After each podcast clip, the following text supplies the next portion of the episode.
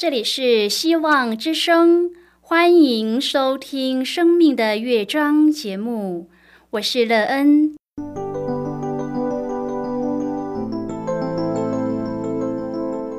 当世界告诉你一切没有盼望，人们对你说你已经没有机会，别忘了，上帝会为你开启一扇窗，上帝的手。轻轻的波动，生命就像美妙的乐章一样，弹奏出令人欣喜的诗篇来。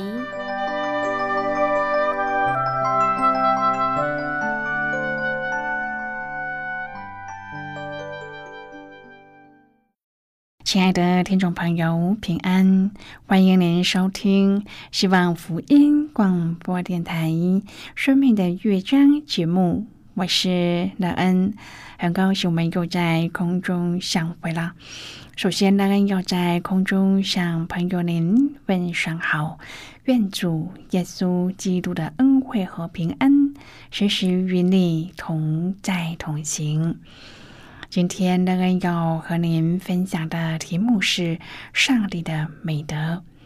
亲爱的朋友，你拥有品格上的美德吗？这些美德帮助你建造一个美好的人生吗？谁是你培养品格美德的榜样呢？这为您的生命带来什么益处呢？又给了您什么样的人生？待会儿在节目中，我们再一起来分享哦。在要开始今天的节目之前，那个要先为朋友您播放一首好听的诗歌，希望您会喜欢这首诗歌。现在就让我们一起来聆听这首美妙动人的诗歌《生命中的云彩》。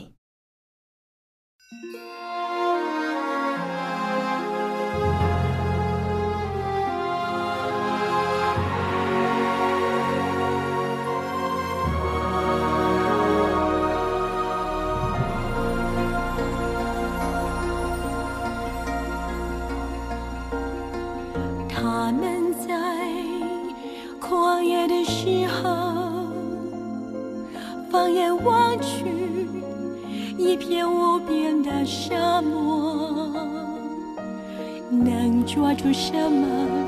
只有脚下的尘土。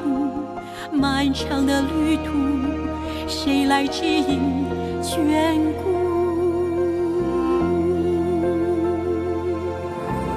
他们在旷野的时候。你用云彩不分日夜的守候，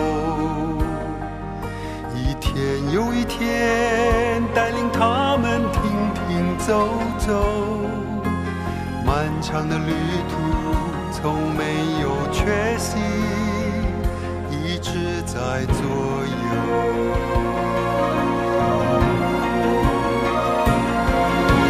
四十年来，衣服没有穿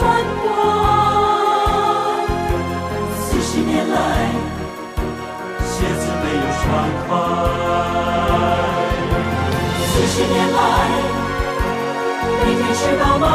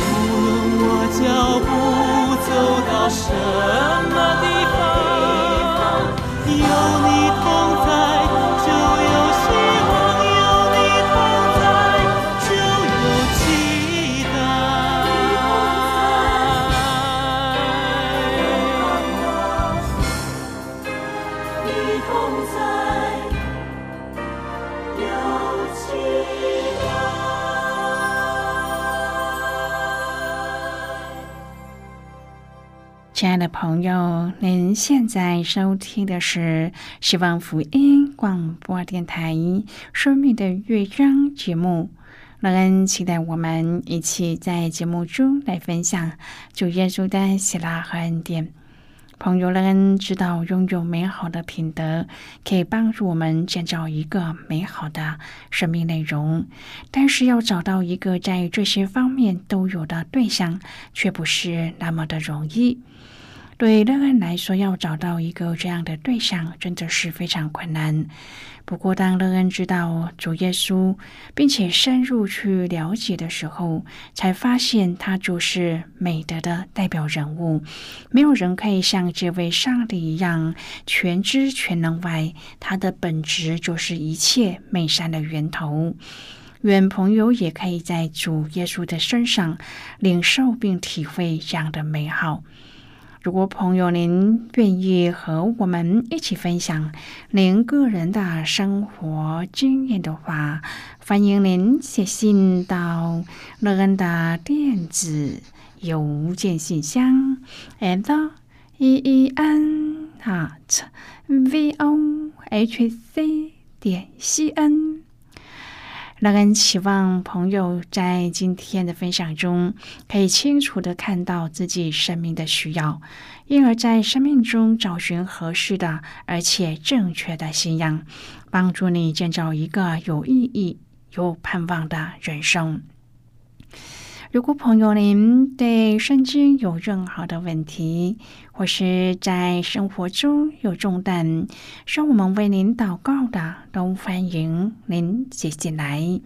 乐恩真心希望，我们除了在空中有接触之外，也可以通过电邮或是信件的方式，有更多的时间和机会，一起来分享主。耶稣在我们生命中的感动和见证，期盼朋友您可以在每一天的生活当中亲自经历主耶和华上帝所有的美德，使你在教学中可以培养这些美好的品格，而建造一个美妙的人生。愿朋友天天都经历主耶稣这样的美好和能力。亲爱的朋友，您有没有想过，上帝是怎么借着神迹带领以色列人出埃及，并且在四十年中引导他们行在旷野之中？以色列人在埃及寄居达了四百三十年之后，大约两百万的以色列人在上帝用神迹使法老终于屈服之后，而得着释放。对摩西来说，真正的困难才刚刚要开始。他要怎么带领这群乌合之众，经过又广大又可怕、荒凉的旷野，到达上帝的应许之地呢？他们没有武器装备，没有储备衣物用品，也不知道赖以为生的食物和水要从何而来。然而，摩西却有最大的依靠，就是那一位永活全能的上帝。今天我们要一起来谈论的是上帝的美德。亲爱的朋友，上帝领以色列的百姓绕道而行，走红海旷野的路。当他们在以躺安营之时，一件特别的神迹发生了。圣经提到，日间耶和华在云柱中领他们的路，夜间在火柱中光照他们，使他们日夜都可以行走。朋友，日间云住，夜间火住，总不离开百姓的面前，这多么奇妙啊！上帝借着云柱和火柱来带领保护他们，四十年不间断，一直到达应许之地为止。虽然前面的路他们不曾走过，也崎岖坎坷难行，但是上帝借着云柱和火柱的神迹，成为他们的领路者和旅途的伴侣，这是多么大的恩典！因为云柱和火柱象征着上帝与他们同在。为了永远切断以色列人和埃及的关系，上帝允许法老的追兵对以色列人做最后的攻击。因为上帝要借着红海的神迹展现他大能的作为，完全释放他子民的荣耀工作，把敌人的残余力量完全的埋藏在红海的深处。另外，上帝也要让这些手足无措、心心软弱的百姓认识他全能超越一切的奇妙作为。以色列人在惊慌、害怕、埋怨当中向摩西呼求，摩西的回应值得我们大声的宣告：不要惧怕，只管站住，看耶和华今天向你们所要施行的救恩，因为你们今天所看见的埃及人，必永远不再看见了。耶和华必为你们征战，你们只管静默，不要作声。果然，在摩西举杖之时，红海分开成了干地，使以色列人平安度过。上帝用云柱将埃及的追兵隔开，使他们无法靠近以色列人，并且最后全军覆没于海中。朋友，这一次的神迹使以色列人敬畏耶和华，信服他和他的仆人摩西。此后，从红海到约旦河的这段旅程，四十年间，以色列人不断的接受神迹的保护和供应，这是十分了不起的启示。以色列人出埃及地以后，满了三个月的那一天，就来到了西奈的旷野。摩西到上帝那里，耶和华从山上呼唤他说：“你要这样告诉亚各家、小玉以色列人说。”我向埃及人所行的事，你们都看见了，且看见我如鹰将你们背在翅膀上带来归我。雅各蒙上帝拣选，从奔逃的生命得着祝福。他十个儿子就成了国度，以色列国就这样产生了。这一切都是出于上帝的恩典。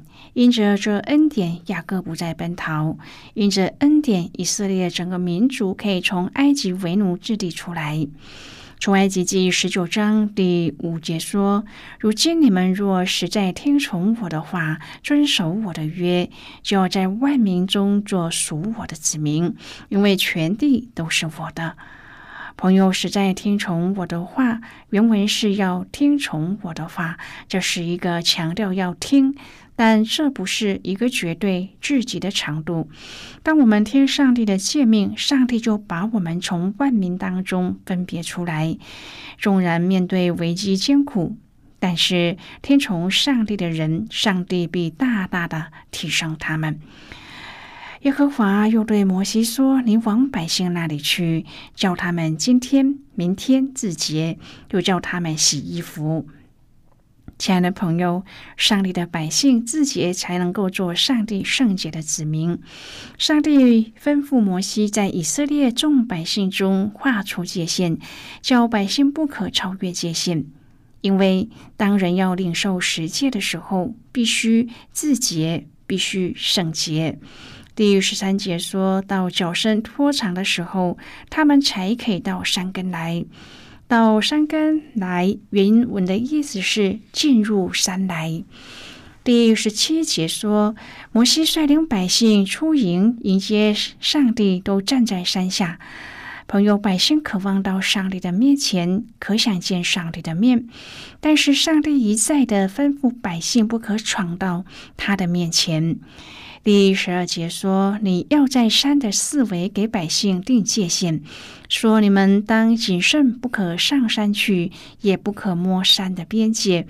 凡摸这山的，必要治死他。”亲爱的朋友，上帝渴望百姓亲近他，但是又害怕百姓遭害，所以他一再的警戒百姓要预备，要自洁，不可超越界限。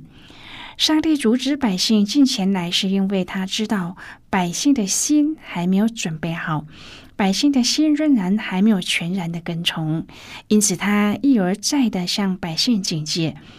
朋友啊，您可以想象上帝的心情有多么的复杂吗？耶利米书七章中，先知引述了上帝向以色列人所说的话：“因为我将你们列祖从埃及地领出来，翻祭平安祭的事，我并没有提说，也没有吩咐他们。我只吩咐他们一件事：说你们当听从我的话，我就做你们的上帝，你们也做我的子民。你们行我所吩咐的一切道，就可以得福。”出埃及记十九章第五节说：“如今你们若实在听从我的话，遵守我的约，就要在万民中做属我的子民，因为全地都是我的。”以色列人必须要体会到他们是圣洁的子民，被上帝呼召出来过新的生活，并且要明白上帝的旨意，顺服上帝。他们必须要以专一的态度来信靠上帝。生活要彰显上帝的荣耀，这样他们才能够讨上帝的喜悦。而这也提醒我们，这属上帝的儿女，我们也应该要像以色列人这样，在信靠、生活以及行事为人上，都要高举主耶稣基督。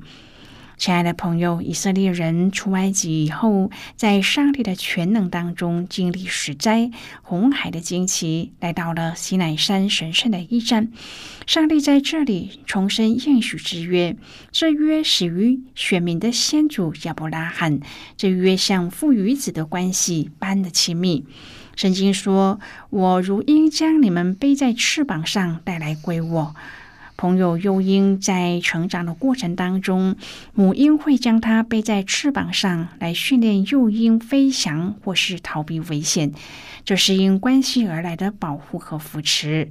上帝说：“以色列年幼的时候，我爱他，就从埃及招出我的儿子来。”朋友，上帝是信实的，因此他守约。但是立约是双方的，以色列人是盟约的另外一方。圣经说：“如今你们若实在听从我的话，遵守我的约。”这句话代表着上帝爱的呼唤。以色列人如果愿意回应，就能够拥有上帝子民的身份。这身份是特殊的，因为是上帝从全地的民中特意拣选的。如今，上帝也在众人中拣选我们，回应他爱的呼唤，成为蒙恩得救的子民。现在，我们先一起来看今天的圣经章节。今天，乐恩要介绍给朋友的圣经章节在旧约圣经的出埃及记。如果朋友您手边有圣经的话，请翻开到出埃及记十九章第五节的经文。这里说：“如今你们若是在听从我的话，遵守我的约，就要在万民中做属我的子民，因为全地都是我的。”就是今天的圣经经文。这节经文我们稍后再一起来分享和讨论。在这之前，我们先来听一个小故事。愿朋友在今天的故事中体验到主耶和华上帝的美德，而成为上帝圣洁的子民。那么，现在就让我们一起进入今天故事的旅程之中喽。许多果树和树木都要剪枝，剪枝的时候必须要根据生物的特性，在适当的季节进行剪枝的作业。并且剪枝的位置也必须要掌握的正确。例如，茶花的修剪必须要在开花结束以后才能够进行修剪。叶片因存活较长，可以不用剪太多的枝叶。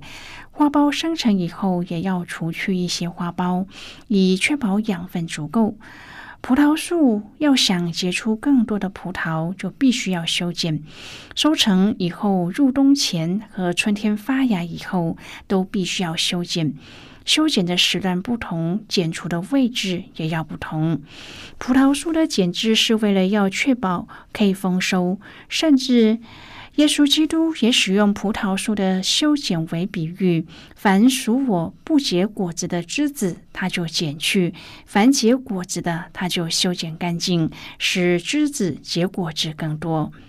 剪枝是一项专门的学问，修剪的季节错误对植物会造成莫大的伤害。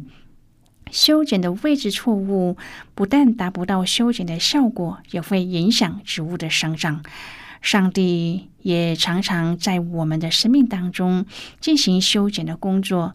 他是创造你我的上帝，所以他知道在哪个时间修剪最合适。他也知道用什么工具最恰当。他深知要修剪到哪个程度，你我最有益处。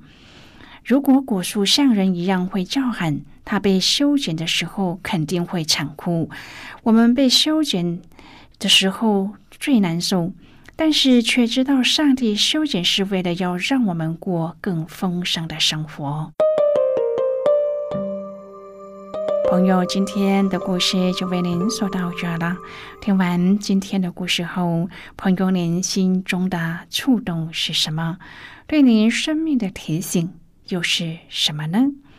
亲爱的朋友，您现在收听的是希望福音广播电台《生命的乐章》节目。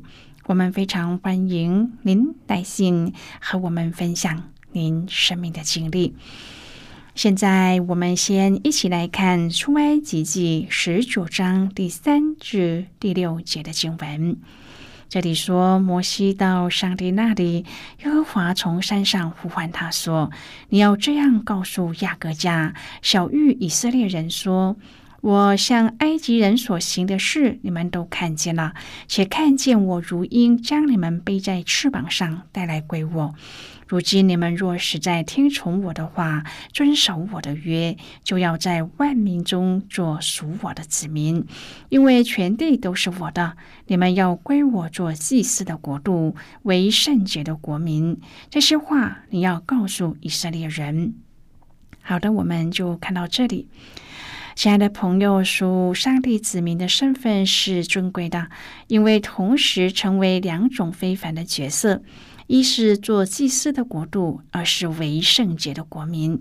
因此，上帝的子民是归属上帝的产业，分别为圣，能够侍奉。因此，以色列人要前去的地方充满了偶像和人性的败坏，故上帝提醒选民特殊的身份和他的角色。